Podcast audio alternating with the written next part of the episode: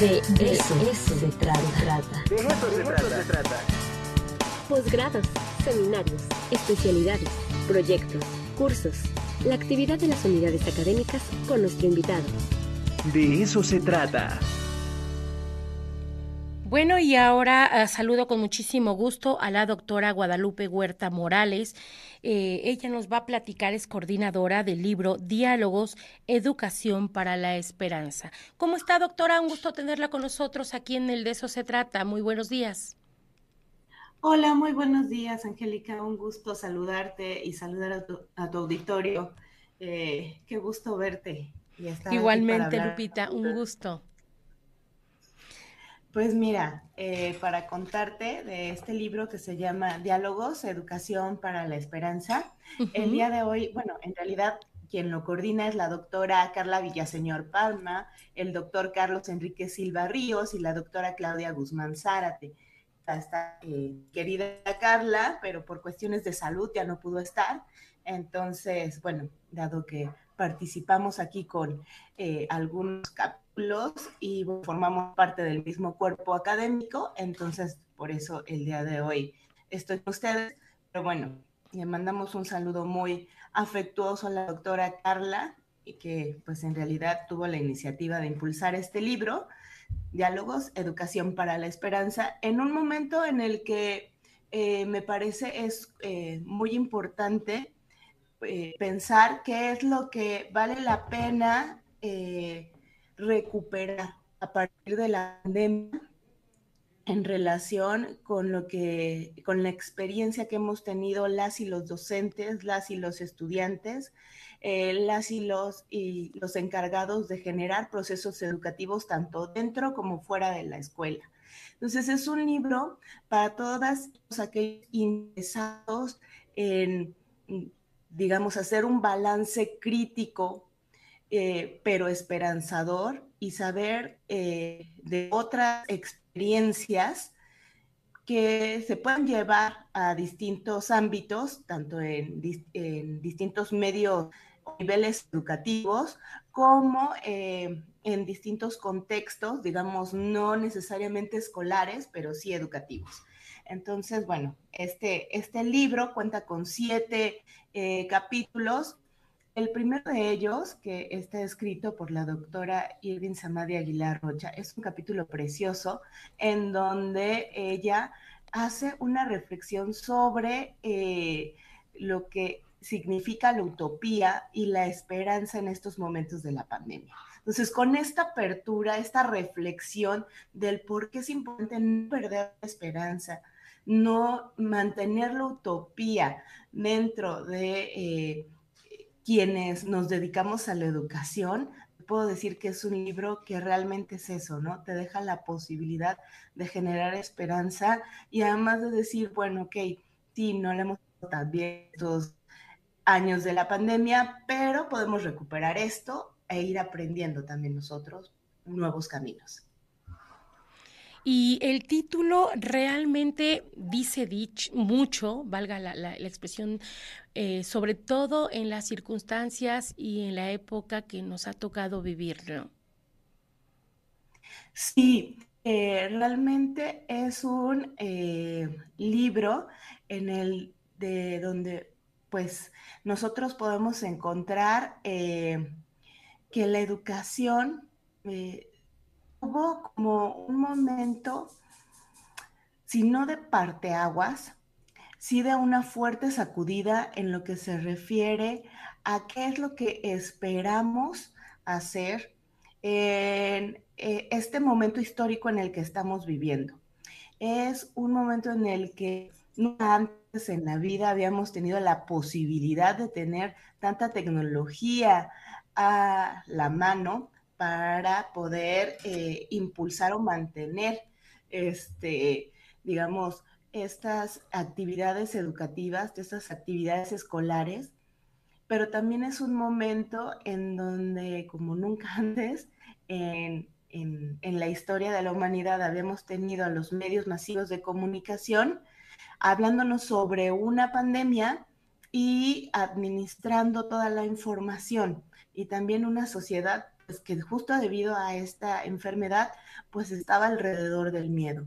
Entonces, justo una emoción tan fuerte como es el miedo puede ser, eh, digamos, contrastada a partir de la esperanza. Y la esperanza que se, se da a través del diálogo y a través, pues, de recordar que los procesos educativos están eh, sumergidos a partir relaciones sociales, de los vínculos, mantener los vínculos, ya sea a través de estas eh, tecnologías, estos medios digitales, tanto como con nuestras familias en estos eh, ámbitos más privados, más familiares, es mucho, muy importante, pues justamente para generar esta esperanza. Y eso está en el centro de los procesos educativos, eso está en el centro también del, que, del quehacer docente.